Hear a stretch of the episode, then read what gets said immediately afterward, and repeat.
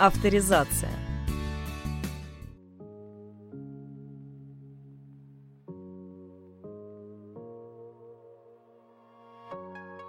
Здравствуйте, в студии Денис Лукьянов и с вами вновь программа «Авторизация». Сегодня мы поговорим о писательнице, которая, возможно, не так уж сильно популярна в России, была, по крайней мере, до последнего ее переведенного романа, о котором мы поговорим позже. Речь сегодня, конечно же, пойдет о Кэтрин М. Валенте, не просто писательнице, но еще и поэтессе. Сразу же отметим, что это ее псевдоним, а настоящее имя Беттани Томас. Родилась она 5 мая 1979 года в США и окончила филологический факультет. За свою жизнь она много-много где жила, в том числе в Японии и даже в Австралии, и также, как сама Кэтрин признается, проработал практически во всех сферах, как она опять же говорит, от гадалки профессиональной до библиотекаря. Однажды писательницу попросили рассказать про ее любимые книги, и она сказала, что это очень для нее сложный вопрос, и давно пора бы уже составить список ее любимых книг, потому что ей всегда тяжело вспоминать, и начинают как-то названия в голове теряться, когда спрашивают, но она отметила, что большое влияние на нее оказали Алиса в зеркалье Кэрола, Гамлет шекспировский, Нарния и Властелин колец – также Кэтрин Валента говорит, что у нее дома есть такой особый шкаф, куда она ставит все-все свои любимые книги, и вроде как она даже шутила, что там есть и ее книги, которые ей, ну, очень сильно нравятся, которые, от которых она тоже получает удовольствие даже от перечитывания их. Писательница рассказывает э, о том, что она не сильно любит прописывать эм, все, что будет происходить в произведении, не слишком любит вот это вот планирование, но при этом у нее есть такая доска, на которую она лепит разные карточки с сюжетными точками, с именами персонажами, э, и с именами персонажей, может что-то рисовать на ней, какие-то линии и так далее. Все эти наработки есть у нее перед глазами, но при этом прям пошагово она структурировать ничего не любит, и ей намного приятнее работать, э, когда сюжет пишет, ну, практически сам себя, и когда персонажи действуют так, как они хотят. Писательница рассказывает, что она выросла буквально на хорошем кино и на хороших сериалах. Дело в том, что ее отец э, во времена детства Кэтрин работал кинорежиссером, а мама была театральным режиссером. Естественно, она воспитывалась на таком всем кинематографическом. При этом у ее родителей было такое, ну, скажем, правило – они сказали маленькой Кэтрин, если ты смотришь какое-то кино, или мы с тобой смотрим какое-то кино, и ты понимаешь, что по какой-то причине больше не можешь его смотреть, ну, допустим, тебе страшно, или тебе хочется плакать, что-нибудь из этой оперы, то смело говори, мы его будем выключать и не будем тебя заставлять это делать. Так писательница рассказывает такую интересную историю. До 12 лет она не могла посмотреть один из фильмов про Индиану Джонса, потому что когда главный герой шел в, э, в каком-то заброшенном храме или гробнице, начинала играть такая очень напряженная музыка, и маленькую Кэтрин это очень пугало, поэтому она всегда выключала кино, но в 12 лет она все-таки осилила этот фильм. Также очень интересную вещь Кэтрин Валента рассказывает о роли кинематографа и телевидения в современной культуре, писательница говорит, что эти две вещи, в принципе, составляют довольно большую конкуренцию книгам сейчас, потому что они тоже рассказывают истории и рассказывают их иногда чуть-чуть проще, чуть-чуть короче, но при этом Кэтрин отмечает, что кино отходит сейчас на второй план, и все-таки балом правят телевидение, сериалы, потому что, как опять же говорит писательница, кино это скорее небольшие рассказы сейчас, если сравнивать с книгами, а вот романы обычно выходят в ТВ-формате. То есть, ну, понимаете, если появился какой-то сериал, у которого 4 сезона, условно говоря, то вот это действительно тянет уже, если не на одну книгу в 500 страниц, то хотя бы ну, на 2, на 3 книги, на 2, на 3 тома того же «Властелина колец» условно. А кино, получается, одна часовая, двухчасовая законченная история, и в нее вмещается только сюжет буквально рассказа. Книгу очень сложно растянуть, точнее не растянуть, а наоборот вложить в один фильм. В каком же жанре пишет Кэтрин М. Валента? это довольно интересно, мы прежде с таким не сталкивались, называется этот жанр миф-панк, то есть мифологический панк, мифический панк. Что же это значит? Все очень просто. Это совмещение элементов фолклора, фэнтези, различных мифов и легенд под соусом постмодерна. То есть все это фантастическое отсылает на какие-то реальные вещи, на реальные проблемы. Говоря условно, по крайней мере, я для себя такую формулу вывел, можете пользоваться. Возьмите постмодерновского Виктора Пелевина, добавьте туда немного сказочного Макса Фрая, смешайте, и в некоторой степени вы, конечно, получите Кэтрин М. Валент. Но это условно, с долей юмора, но это действительно так. Как говорит сама писательница о своем жанре, сломайте это, точка, будет красиво, точка. Это дословная цитата. То есть вот так вот можно описать этот миф-панк. Хотя Кэтрин признается, что ей просто нравится добавлять к названию жанров слово «панк», потому что это ассоциируется с э, панковской музыкой, с такой бунтарской музыкой. И ярче всего этот жанр, пожалуй, характеризует первый роман Кэтрин Валента, который вышел в 2004 году и почему-то до сих пор не был переведен на русский, на русский, вот уж странно. Называется он The Labyrinth или Лабиринт, если переводить. Сюжет тут абсолютно простой. У нас есть девочка, которая путешествует по лабиринту, но не по какому-то там, а по живому. И постоянно внутри этого лабиринта, простите за тавтологию, здесь сложно, сложно не говорить это слово, появляются какие-то отсылки на реальную мифологию или на реальные сказки. То есть девочка с чем-то сталкивается, либо это как-то вплетено в текст – Дальше у Кэтрин Валента вышел очень интересный цикл, который также продолжает этот жанр именно миф-панка. Называется он «Сказки сироты». По сути дела, это «Тысячи и одна ночь», э, переделанная на современный лад. То есть, опять с, таки, с, таком, с таким элементом постмодерна, но при этом сюда включены и другие мифологические элементы. Кто-то в рецензиях даже с, эм, сравнивал это с «Золотой ветвью», хотя «Золотая ветвь» — это не художественное произведение, но все равно. То есть здесь очень-очень много мифологического. Интересная история создания у этого цикла. Изначально Кэтрин собиралась написать э, несколько небольших историй, как в «Тысячи одной ночи», для своей племянницы. Она села, начала работать и поняла, что это уже не тянет на пару-тройку рассказов, а тянет на целую повесть. Кэтрин подумала, хорошо, я напишу повесть. Она продолжила работать и поняла, что из этого получается уже даже не просто роман, а целый цикл. Поэтому вышла в этой серии, в серии «Сказки сироты», две книги. Первая называется «В ночном саду», опубликована она была в 2006 году. И это история о девочке, у которой на веках есть очень необычные тату, и она живет в саду некого султана, то есть чувствуется такой восточный колорит из «Тысячи одной ночи». Она знает очень много историй, но не может ни с кем ими поделиться. И однажды принц, молодой, 13-летний примерно, ну, скажем так, сбегает в этот сад и начинает слушать истории этой девочки. Также важно отметить, возможно, это такой ну, небольшой легкий спойлер, что татуировки на веках девочки это на самом деле все те истории, которые она рассказывает. Очень в этом произведении витиеватый язык, э, такой плавно перетекающий, опять же, как у Макса Фрая, будем ссылаться сегодня на этого русского автора, и местами, как отмечают читатели и критики, получается даже чересчур мрачновато. Не то, что все плохо, все умерли, но такая, такая нотка, такой осадок какой-то остается. Также очень интересно, что эта книга построена как история в истории, в истории, в истории, в истории, то есть своеобразная такая матрешка. Дело в том, что э, вот эта девочка начинает рассказывать историю, и на каком-то моменте повествования герой встречает другого героя или другого монстра. И этот монстр начинает рассказывать свою историю. В своей истории, простите, что повторяю это слово, как еще, он встречает другого человека, и этот человек начинает рассказывать что-то свое. То есть получается такое постоянное наслоение. Как отмечают, опять же, читатели и критики, это может поначалу запутать слегка на первых нескольких страницах, но потом начинаешь привыкать к такому стилю.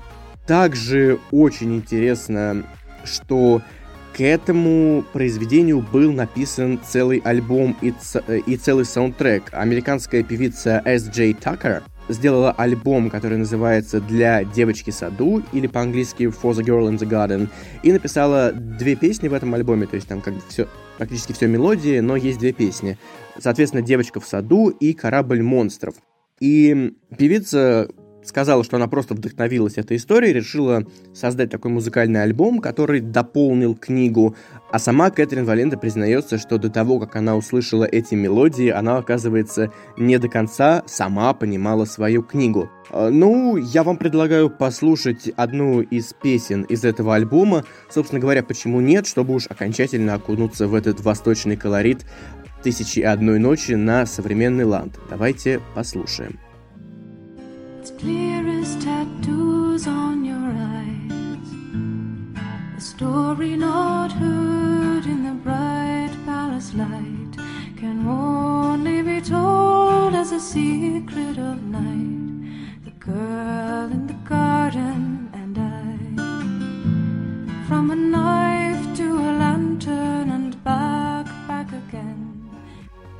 Ну вот даже в самих мелодиях чувствуются такие конкретные восточные мотивы.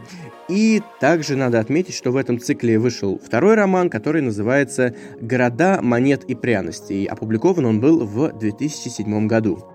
Теперь мы двигаемся к другому циклу Кэтрин Валенты, который был переведен на русский язык. Я бы не сказал, что он так уж супер популярен в России, но, по крайней мере, то, что он существует на русском языке, уже хорошо.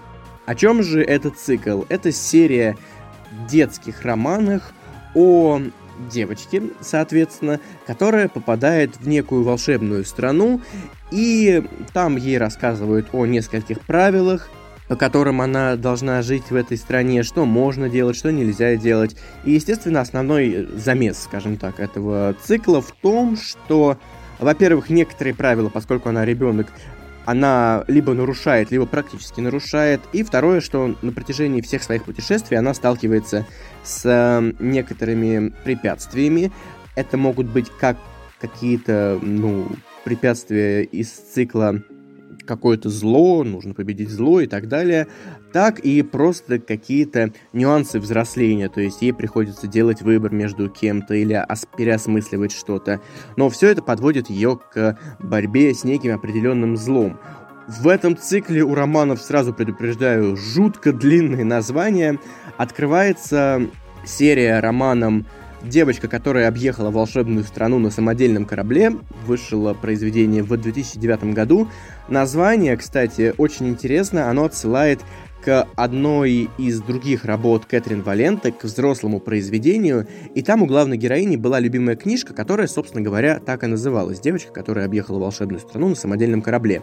И многие читатели спрашивали у писательницы, а может, есть ли где-то эта история у вас написанная? И долгое время Кэтрин не хотела писать отдельную книгу о том произведении, которое было упомянуто в предыдущем произведении, получается жуткая путаница. В общем, долгое время Кэтрин не хотела писать об этом, потому что она считала, что будет большой диссонанс между той взрослой книгой 18+, и этим детским произведением. Но потом наступил кризис, и Кэтрин Валента поняла, что ей, естественно, нужны деньги, чтобы выживать, и решила все-таки взяться за это произведение. Она прикинула много вариантов, что она может написать, вспомнила, что ее давно просили об этом, и подумала, почему бы и нет. И самое интересное, что этот роман публиковался онлайн в интернете по главе. Можно было прочитать ее бесплатно, но можно было, как сейчас говорят, задонатить автору немного денег. Но это было исключительно по желанию. Также, тоже интересный факт, Писательница сама зачитывала по главе из этой книги и выкладывала, она не уточнила, но скорее всего либо в аудиоформате, либо в видеоформате это в интернет, чтобы люди, соответственно, могли и послушать. Но потом, конечно, когда дела наладились, это произведение вышло на бумаге. В 2012 году вышло продолжение. Девочка, которая провалилась в волшебное подземелье и утащила с собой развеселье. Предупреждал вас про длинные названия. В 2013 году выходит роман «Девочка, которая воспарила над волшебной страной и раздвоила Луну». А в 2015 выходит произведение, которое еще не переведено на русский, но, наверное, его, чтобы закрыть серию, переведут, но за это не ручаюсь. «The Boy Who Lost Fairyland», э, «Мальчик, который потерял волшебную страну». И в 2016 году выходит последний на данный момент роман этого цикла, этой серии «The Girl Who Raced Fairyland All the Way Home». Девочка, которая ну, объездила волшебную страну по дороге домой. В 2015 году выходит роман «Сияние», который совсем недавно, в конце 19-го, в начале 20-го, был наконец-то опубликован на русском, и я сразу скажу, что у него в русском издании просто шикарная обложка, можете погуглить, посмотреть, но это выглядит очень красиво. Пожалуйста, не путайте с «Сиянием» Стивена Кинга, абсолютно другая книга, они совершенно разные. Дело в том, что в английском языке произведение Кэтрин Валента называется «Radiance», а книга Стивена Кинга, соответственно, называется The Shining. Но эти слова можно перевести как «сияние» и то, и то, и наши переводчики решили сделать именно так. На самом деле это не просто роман, а это расширенная версия рассказа э, Кэтрин Валенты, который называется The Radiant Car Thy Sparrows Drew, если переводить «Сияющая машина, которую ввели твои воробьи». Писательница рассказывает интересную историю. Она говорит, что как только села писать этот рассказ, уже с первых строк поняла, что это будет что-то большее, и из этого получится наверняка целый интересный роман. Так оно и случилось, но через целых, получается, примерно 9 лет э, Кэтрин говорит в одном из интервью, что 7 лет она этой историей практически не занималась, она что-то записывала, но работала больше над циклом о волшебной стране. И еще два года ей понадобилось, соответственно, на написание этой истории. Также Кэтрин признается, что это была, наверное, книга, которую она после редакторской проверки переписывала больше всего. Она сделала ее интересней, более захватывающей, и получилось произведение в итоге в два раза больше, чем было до этого. Очень интересный сеттинг в этой книге. Это, по сути дела, мир нашего человечества, некая такая альтернативная история, но здесь люди научились путешествовать на планеты Солнечной системе, то есть на Уране они могут добывать какой-то минерал, условно. На Луне обосновался ну, лунный Голливуд, соответственно. На Венеру тоже можно путешествовать и так далее. И Кэтрин Валента рассказывает, что она в детстве очень любила читать книги тех авторов, которые рассуждали о жизни на других планетах нашей Солнечной системы, но тогда еще люди не знали, что эти небесные тела 100% непригодны для жизни людей. Но потом Кэтрин говорит, что она немного расстроилась, когда все начали понимать, и уже стало общеизвестно, что на Венере, например, жить нельзя, и на Марсе тоже жить нельзя, когда начали публиковать фотографии этих планет, но у нее все равно в душе осталось вот это вот желание, эта возможность все-таки как-то там оказаться. Поэтому она решила создать такой мир, и, как она сама говорит о жанре этого произведения, это так называемый декопанк. Опять мы встречаем слово панк. Э, сама Кэтрин говорит, что хотелось как-то поиграть с э, другими панками, как она опять же сама говорит. Дело в том, что стимпанк это, с одной стороны, носталги- ностальгия по викторианской Англии, ностальгия по паровым машинам, но с другой стороны, боязнь того, что паровые машины, ну, я сейчас скажу, захватит мир, но я думаю, вы понимаете, что я имею в виду, условно, конечно же. Точно так же и киберпанк. Это, наоборот, не ностальгия уже, потому что этого еще не произошло, но это взгляд в будущее, с одной стороны, желание там оказаться, а с другой стороны, страх, что технологии займут слишком большое место в жизни людей. Вот то же самое и декапанк, это ностальгия по 1920-1930 годам, то есть по периоду между двумя мировыми войнами. Одна ведущая отмечает, что, по сути дела, мир, который описан в этой книге, это словно бы зеркало, в которое смотрится наша реальность, но это зеркало прям чуть-чуть повернули, и люди теперь просто могут путешествовать по планетам.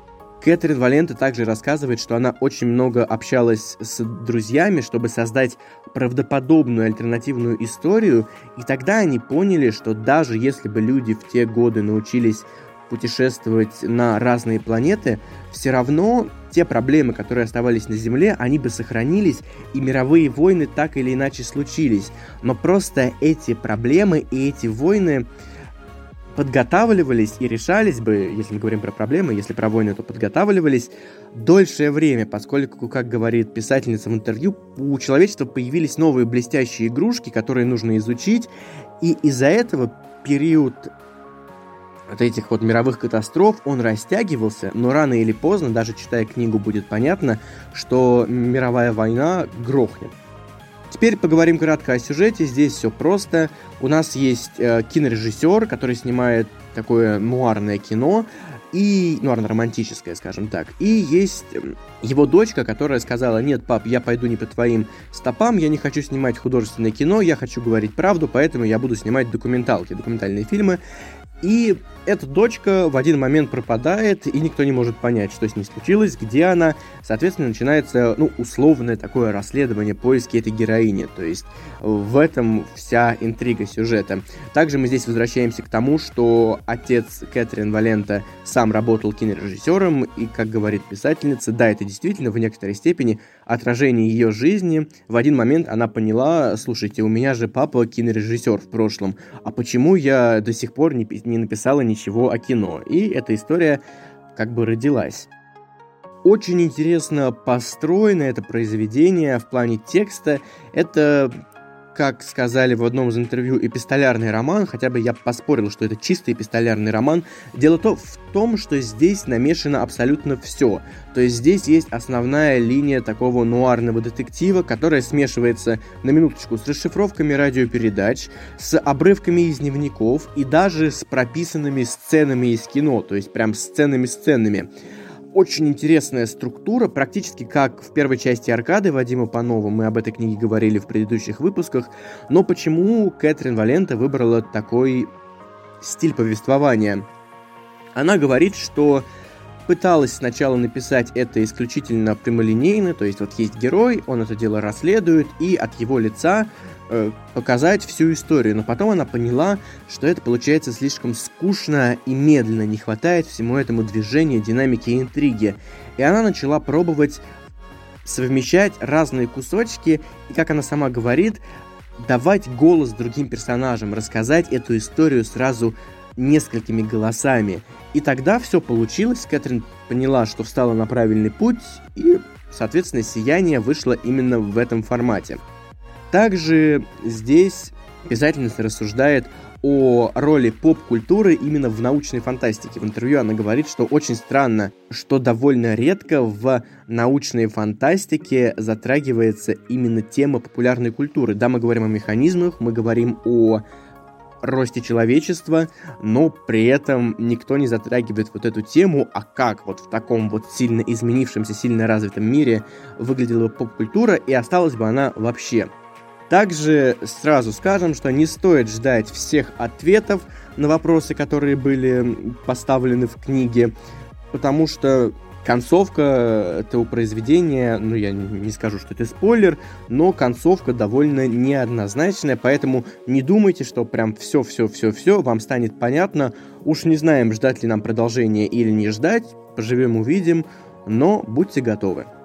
На прощание я бы хотел прочитать вам отрывки из последнего переведенного на русский язык романа Кэтрин М. Валенте «Сияние» или же «The Radiance».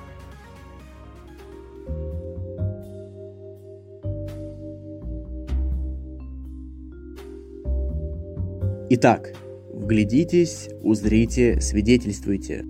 Третий проектор включается, дрожа, он видит, но остается невидимым, спрятанным за занавесом – он направляет луч света на смеющуюся пару, крем для бритья, бритву, что когда-то принадлежала дедушке, любившему играть на фаготе. Изображение поверх изображения, поверх плоти.